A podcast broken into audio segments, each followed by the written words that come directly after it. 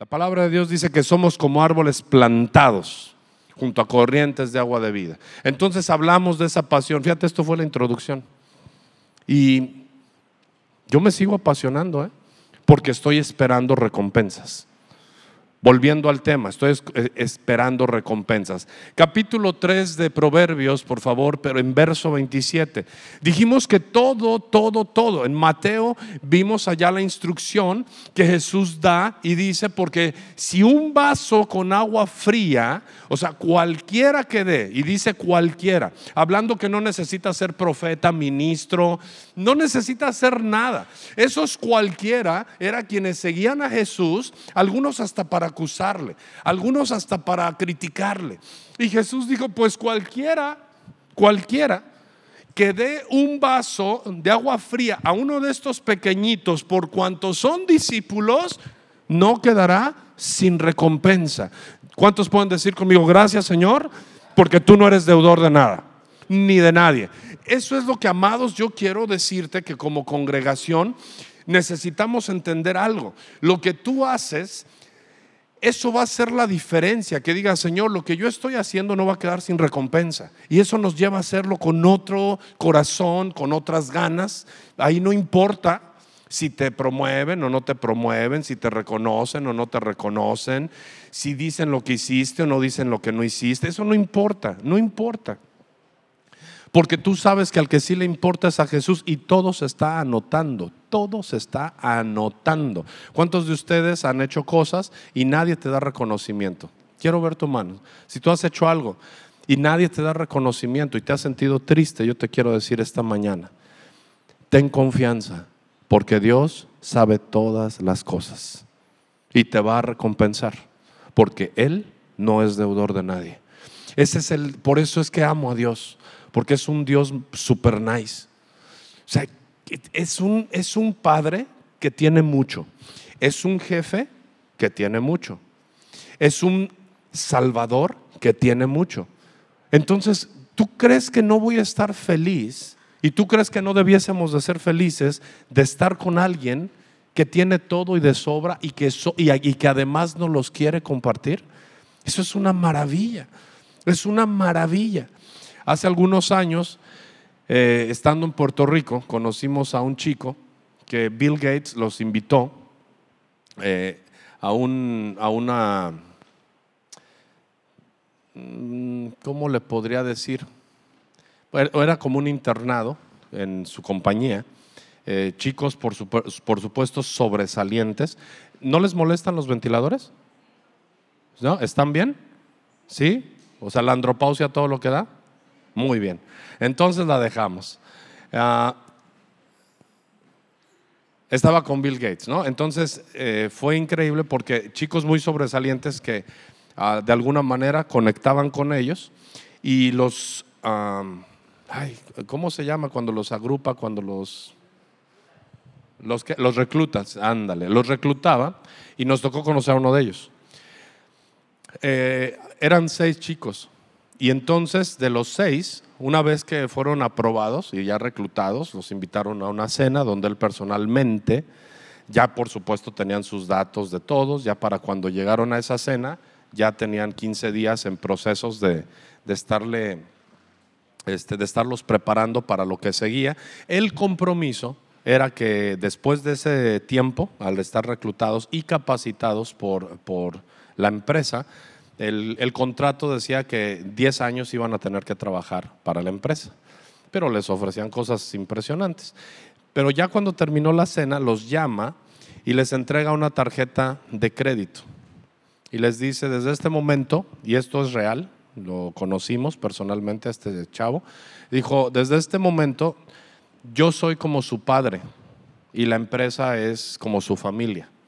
Así que desde este momento ah, a donde tú vayas, puedes hacer uso de esta tarjeta y sin problema vas a poder ah, tener las cosas que necesites. De los seis, de los seis que recibieron la tarjeta, eh, bueno, pues en la primera ocasión, en el fin de semana, se fueron al mall y pues todos, eh, ya sabes, pues una comida tranquila, pagaron por allí, eh, cosas necesarias para ver. Y uno de ellos fue y se metió a una tienda de marca y se compró sacos, trajes, corbatas, pantalones, luego fue a uno de zapatos. Y luego dijo, vamos a este restaurante, vamos, yo invito. Oye, pero es el más caro. Y dice, estás loco. En la primera compra gastó más de 20 mil dólares con la tarjeta. Y todos estaban temblando. Y ¿cómo te atreves? ¿Cómo? Dijo, a mí me dijo que él era como mi papá y que la empresa era como mi familia. Así que yo voy a actuar como hijo y voy a actuar como parte de la empresa. Y como la empresa gana millones de dólares al día, ¿qué es esto? Para la empresa no es nada. Y todos estaban paniqueados. Y cuando eh, eh, los volvieron a llamar y todo y les preguntó y, y dijo, ¿tú qué compraste esto, esto, esto, esto? De esos seis jóvenes iban a, reclutar al, al, más confiable, al que más se pusiera la camiseta de lo que él les había dicho. ¿Y a quién crees que reclutó? Para que estuviera personalmente. Dijo, tú definitivamente eres un caso especial. 26 mil y pico de dólares gastó en la primera salida. Y todos dijeron, lo va a correr. Y dijo, tú eres el que más confianza voy a tener porque asumiste lo que te dije. Actuaste como si fueras hijo y actuaste como dueño de la empresa y eso es lo que yo necesito. Si alguien humanamente es capaz de hacer eso, imagínate nuestro Señor que todo lo da, todo lo tiene y todo por amor lo entrega. Porque de tal manera amó Dios al mundo. Sabes, Dios amaba al mundo antes de Jesús. Porque de tal manera amó Dios al mundo, ya lo amaba, a todos los pecadores que tú y yo hemos criticado, a todos los bebedores, a todos los, los eh, drogadictos, a todos los fornicarios, a todos los adúlteros, a todos los, a todos esos Dios ya los amaba antes de Jesús. Dice, porque de tal manera amó Dios al mundo que dio a su Hijo. El problema somos tú y yo. El problema hemos sido la iglesia, que a todos criticamos, que a o si los criticamos cuando en verdad tú y yo no hemos entendido que Dios los amó y que nos dejó a ti y a mí para que los amemos, que no debemos de criticar, debemos de ser amigos para salvación de otros. Hace unos, unas reuniones decíamos que no hay mejor amigo de un pecador que quién que un verdadero cristiano o un verdadero creyente, porque si el amigo de un pecador es otro otro pecador, no hay esperanza.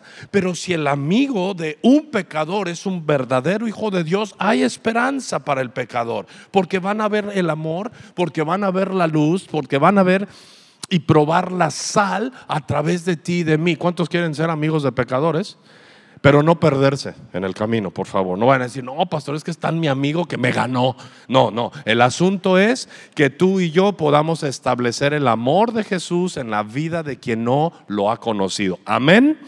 Ahora, Proverbios 3:27 que dice, sí debemos de dar, sí debemos de ayudar, pero esto, esto es una, una balanza. Di conmigo, esto es una balanza.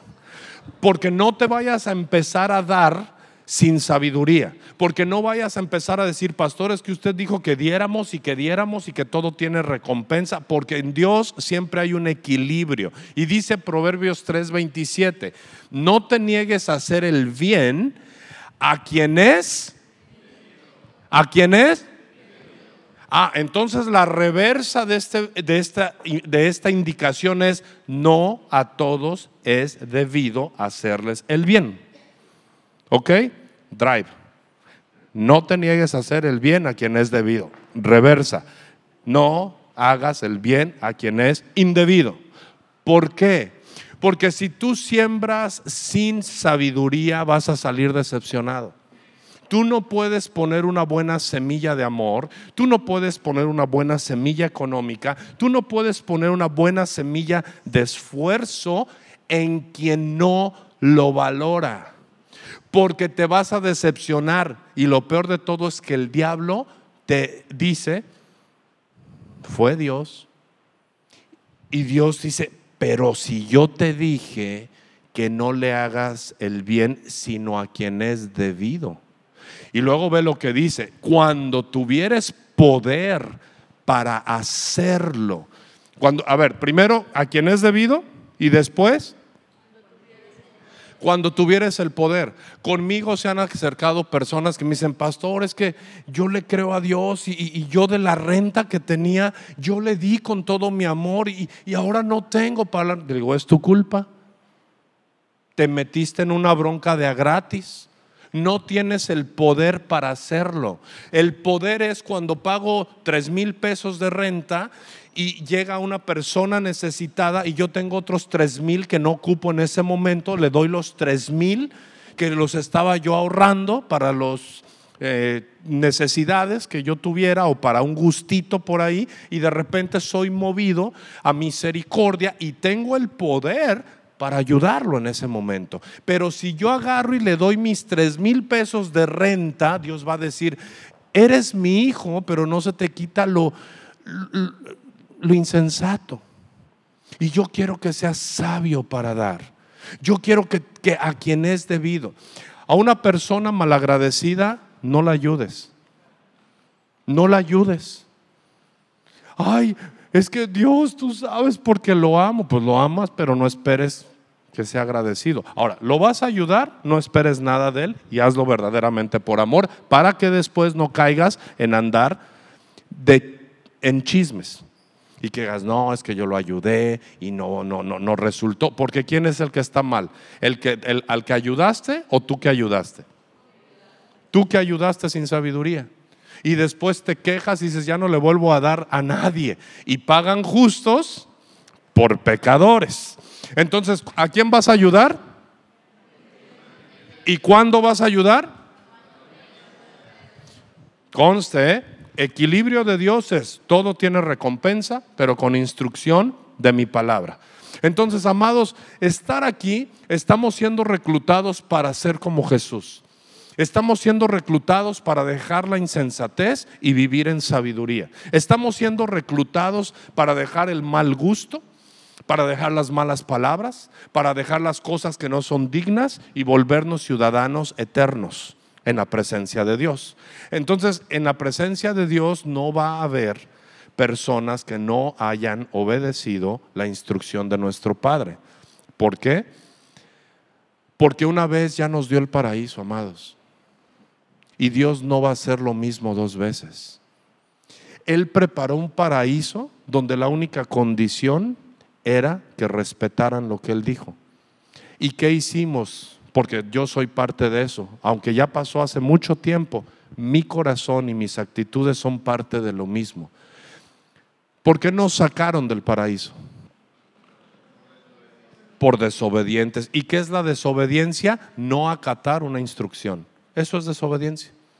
Si algo se nos instruye, debemos de caminar en la instrucción. No, es que sí está bien, bien lo que me dices, pero yo pienso. ¿Y quién te preguntó lo que tú pensabas? Una instrucción, las instrucciones y las órdenes son hechas para para obedecerse, para obedecerse. Imagínate que tú entras al ejército y ahí te quiero ver en el ejército reclutado con los marinos y que digas, paso redoblado, ay, pues a mí se me antoja más caminar así. ¿Qué, qué harían? En ese momento te dan vajilla y te encuartelan y te ponen una sentenciada que no se te vuelva a ocurrir, que no se te vuelva a ocurrir hacer un comentario que no esté dentro de las órdenes. Y amados, ¿y por qué la iglesia hemos sido tan irreverentes? ¿Por qué cuando uno de los que están al frente del ministerio, sea cual sea, no solamente hablo del pastor, sino del que sea, si tú fuiste puesto por Dios, créelo y da instrucciones claras y firmes, claras y firmes. Di conmigo, claro y firme. Saben, yo he pedido perdón, ¿sabes por qué? Porque yo entre el amor, el sentimiento y el poco carácter, así te lo quiero decir, sinceramente, yo dejé de dar hace mucho tiempo instrucciones claras y firmes. Y después me quejo, después me quejo de que no hacen lo que se les pidió, porque se lo pido siempre pidiendo una opinión. Imagínate que yo llego y te digo, este gama, ¿cómo que predico? ¿Qué, estaría bien? Así como, como, que, ¿tú cómo ves a la congre para ver qué predico? ¿Estaría bien, gama? ¿cómo estaría? Totalmente fuera de orden, fuera de unción, fuera de respaldo. Imagínate que Pablito le dijera, eh, Pablo y, Pablito y Erika, que le dijeran a, los que les apoyan, ¿qué opinan? Este, mm, ¿Dónde nos ponemos? Eh, ¿En la entrada o tres cuartos? ¿Vestidos de amarillo o de rojo? Sería un caos. ¿Sabes por qué ha sido un caos el ministerio en general? Porque no sabemos recibir órdenes directas y firmes de nuestro Dios y por tanto no las podemos recibir sin cuestionar, no las podemos dar. Y entonces, por algún tiempo, yo, hoy platicamos mi esposa y yo, y mi hija, mi esposa y yo, y hemos visto que el resultado de no ser firmes en nuestras convicciones nos ha llevado a darle cuentas malas a Dios. Cuentas malas. Y, por ejemplo, en esto entra Proverbios, lo que acabo de leer. O sea, el, dar también es da una orden a quien es debido si tienes personas desobedientes junto a ti, ya es el tiempo de decirle, si me caes muy bien, si tienes talento, pero la verdad no sirves para esto, no sirves. Te di una indicación, no la hiciste, no sirves para el propósito. No quiere decir que no sirves como persona. Entonces Dios nos está diciendo, si tienes el poder, empodera. Y yo quiero decirte en esta hora que Dios te quiere empoderar. Eres su hijo, eres su hija. Dios te quiere empoderar pero quiere que aceptes y que seas honesto si puedes recibir ese poder. Este, esto de recibir galardones tiene una responsabilidad muy grande también. Un galardón es para exhibirse y reconocer al que te lo dio. Cuando la FIFA en los mundiales entrega ese galardón, esa, ¿verdad? ese premio al, máximo expositor, eh, deportivo, ¿verdad? En el fútbol. ¿Sabes qué espera la FIFA? Sí que se tomen la foto, pero que el nombre de la FIFA siga siendo reconocido. Y que la organización de la FIFA siga siendo reconocida como quien premia a los jugadores. ¿Sabes cuál es el propósito de nuestro Dios? Que recibamos bendiciones, pero Él se lleve la gloria, la honra y la adoración. Ese es todo el propósito, amados, de nuestro amado Creador. Porque todo, todo lo que ha hecho, dice que miremos la naturaleza. Dice, mira la creación y, y, gózate y aprende. Yo no sé tú a quién glorificas, pero yo cuando veo una exhibición de un pájaro de esos así maravillosos que como cortejan a la, a la pajarita, ¿no? Y que se mueven y y le brincan y hacen una, un abanico de colores. Ana y yo vemos eso y decimos, qué poderoso es Dios. El pájaro y el que se exhibe maravillosamente es el ave, pero el que hizo al ave es el que se tiene que llevar toda la gloria, la honra y la adoración. ¿Cuántos dicen amén? Cuando tú ves un delfín, cuando ves una orca, veas lo que veas. Bueno, cuando ves un gusano, un cien pies, yo me maravillo de la sincronía. Oye, si, nosotros con dos nos tropezamos, cuando tú ves un cien pies que mueve, ¿cuántos han visto así? Que empieza como abanico y, estos ya ven y avanzan. Y nosotros con dos nos tropezamos, o dijera el chavo, me trompecé. ¿Cuántos se maravillan? A ver, pásenme alguna imagen, hijo, así algo que, podamos glorificar a Dios. Que, que podamos decir cuán grande es Él. Cántale cuán grande es Dios. Y todos lo verán cuán grande es. Les dije maravíllense, no hipnotícense. Mira, ves, a ver, ve, ve, ve nada más, ve. No, no, no, no. El coco no. Ve nada más. Ve, un avión necesita mínimo 1200 metros para despegar. Ve el despegue de este. ¡Fum! y sin turbinas y sin gasolina. Síguete. A ver, bájame tantito, hijo, por favor. También, por favor, hijo, a, a- a que se vea un poquito la imagen, ¿va? Ve nada más, a ver, maravíllense, maravíllense. bebé. Imagínate un aeropuerto con esa cantidad de aviones, todos los muertos que habría. Y ve nada más. El esplendor de un rey. Ve nada más. Por eso cantamos, amados. Por eso las canciones tienen que tener eso, sentido. ¿Se dan cuenta? En todo hay que estar. Ve las olas, ve nada más. Dios de mi vida. A ver, ¿cuántos en la alberca han podido hacer eso alguna vez? No puedes ni flotar menos brincar así. Ve nada más la maravilla de nuestro Dios. Dice que las nubes son el polvo de sus pies. A ver, Irán, ven, ven, tú, ven, ayúdame tantito. Tú, tú me gusta ahí que de repente como que se me ocurre que entiendes un poco. de- no, no, tú, tú síguele ahí, por favor, hijo, por favor. Ahí, ahí, abajito, así abajito. Vamos, eh, pásale, pásale, agarra tu guitarra. Ve nada más, a ver. Sí, Javi, también, claro que sí. Y estoy hablando del dar y del, del de esperar.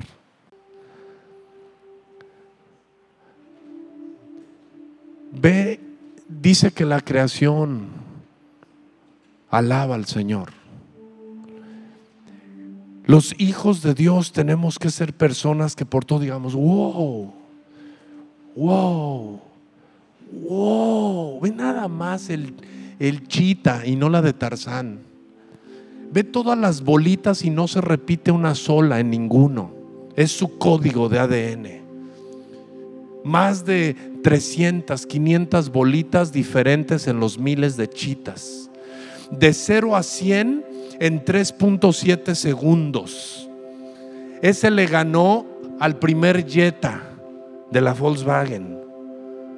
Y solamente hacen lo que hacen para darle la gloria a Dios.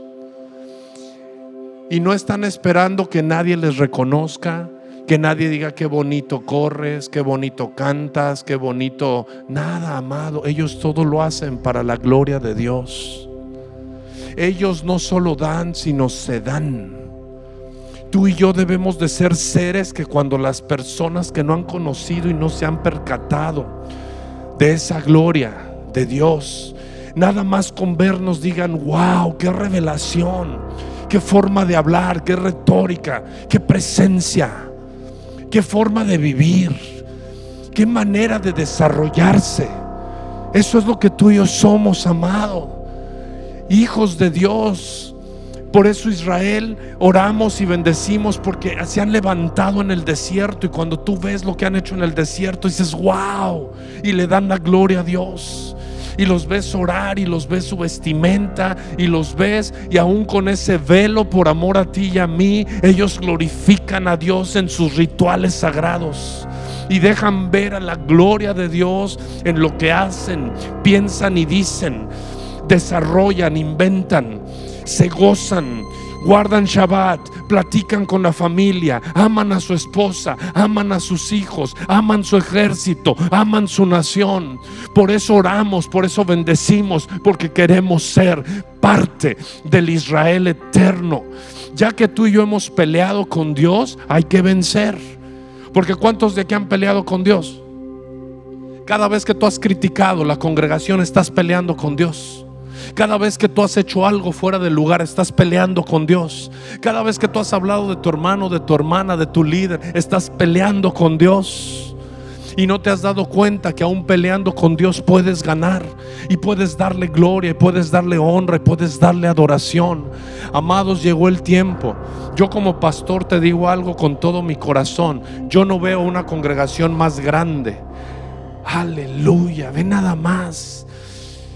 Decibeles a, una, a unos niveles que se escuchan a kilómetros dentro del agua. Y todos único. Hoy los tonos. No hay una sola ballena que tenga los mismos tonos. Porque son creación de Dios. Y como pastor te digo, yo no espero que vengan más, yo espero que crezcan los que ya están aquí. Yo no estoy esperando hacer eventos para invitar a gente, estoy esperando que tú seas un evento para hablar de la gloria de Dios en tu vida.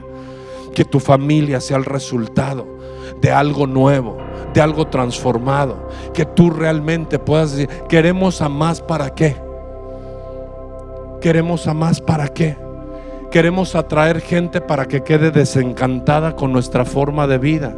En vez de decir, Señor, llegó el momento de empezar a maravillar a otros con el tipo de vida que me has dado. Amado, yo te animo, te animo, te animo. Y el Espíritu Santo me llevó por acá. Si supieras de lo que iba a hablar, es tan diferente. Aunque lleva dentro de lo mismo el contexto, el Espíritu Santo me está guiando a esto. El Espíritu Santo me está llevando a decirte, yo quiero que seas sensible. Yo quiero que te empieces a maravillar con lo que hoy ves. Porque Corintios dice, porque cosa que ojo no ha visto ni oído ha oído, son las cosas que Dios ha preparado para los que le aman. Hebreos 11:6 dice, porque Él es galardonador de los que le buscan. Dice, y en aquel día todos, todos, todos se presentarán delante del trono y cada uno recibirá conforme a su obra. Unos para vida y gloria eterna, otros para expectación de horror y vergüenza eterna. ¿Qué tipo de iglesia hemos sido amados? Y no solamente hablo de aquí. ¿Qué tipo de iglesia en Ensenada que nuestras, nuestra moral está caída? ¿Qué tipo de iglesia que nuestras calles están destruidas? ¿Por qué? Porque a lo malo le hemos llamado bueno. Porque al que fornica le decimos, no te preocupes, Dios tiene misericordia, ya vendrá tu tiempo, no amado. Al que adultera le decimos, ¿sabes qué? Tómate tu tiempo, Dios va a hacer. Al que está en desorden le decimos, sí, Dios sigue tratando. En vez de decir, apúrale y ponte a cuentas con Dios porque el tiempo se agota. Yo quiero ver, yo quiero ver yo de donde soy, mi ciudad la veo preciosa. Aguascalientes es una ciudad preciosa, urbanizada, limpia, con orden y con mucha moral. Yo soy de un lugar, pero Dios me trajo a otro lugar para ver su gloria en este lugar. Porque Jesús dijo, me seréis testigos en Jerusalén, que es tu tierra, en Judea, un poquito más allá, en Samaria, otro poquito más allá y hasta lo último de la tierra. ¿Cuántos son de Ensenada en esta mañana? Yo te voy a pedir que tú que eres de Ensenada te pongas sobre tus pies, por favor. Yo hago un llamado a las personas de Ensenada que pueden reconocer que ya es el tiempo de dar, que ya no es el tiempo de pedir, por cuanto Dios te ha dado, por cuanto Dios te ha llamado, tienes que tener misericordia de tu ciudad. Tienes que tener misericordia. Cierra tus ojos, preciosa gente de Ensenada. Dios llamó a este par de imperfectos a una obra perfecta. Y la senda del justo es como la luz de la aurora que va en aumento hasta que el día es perfecto. Nosotros no somos perfectos, pero la palabra en la cual hemos creído sí es perfecta. Yo te voy a pedir que levantes tus manos hacia el cielo y empieces a decirle, Señor, yo que soy de Ensenada, necesito ver tu gloria, Señor, en mi ciudad. Yo necesito pedirte perdón, Señor, por todo el tiempo que he permitido, Señor, que las cosas sucedan, por lo que le he llamado bueno y no es bueno. Perdóname, Señor, porque también he sido corrupto en el espíritu, Señor, y en la forma de pensamiento. Pero yo apelo a la sangre del Cordero de Dios. Dile tú que eres de Ensenada, Señor. Yo soy llamado a adorarte y a ofrecerte en el desierto. Ahora que Ensenada está desértica en muchas áreas, yo te adoraré y te glorificaré y ofreceré, Señor, sacrificio de alabanza. Reforma mi espíritu, reforma mi mente, reforma mi ser para que esta ciudad sea llena de tu luz en el nombre precioso de Jesús. Y ahora todos los que hemos sido llamados a esta ciudad y vivimos en esta ciudad y nos ha abrazado esta ciudad, ponte sobre tus pies, por favor, porque de esta ciudad hemos recibido oportunidad y vamos a pedir perdón por haber llegado y no hacer lo que tenemos que hacer. Di conmigo, tú que eres de fuera y yo también soy de fuera, Padre, en el nombre de Jesús. Yo llegué con un propósito. Yo llegué con un, con un sueño tuyo a esta ciudad. Perdóname, Señor, por haberme enfocado en otros sueños, por haberme afanado en otras cosas y no tener en cuenta, Señor, que es debido orar por la tierra donde estoy. Hoy todos juntos, Señor, levantamos nuestro corazón. Levantamos nuestro corazón. Levantamos nuestro corazón a ti, Jesús.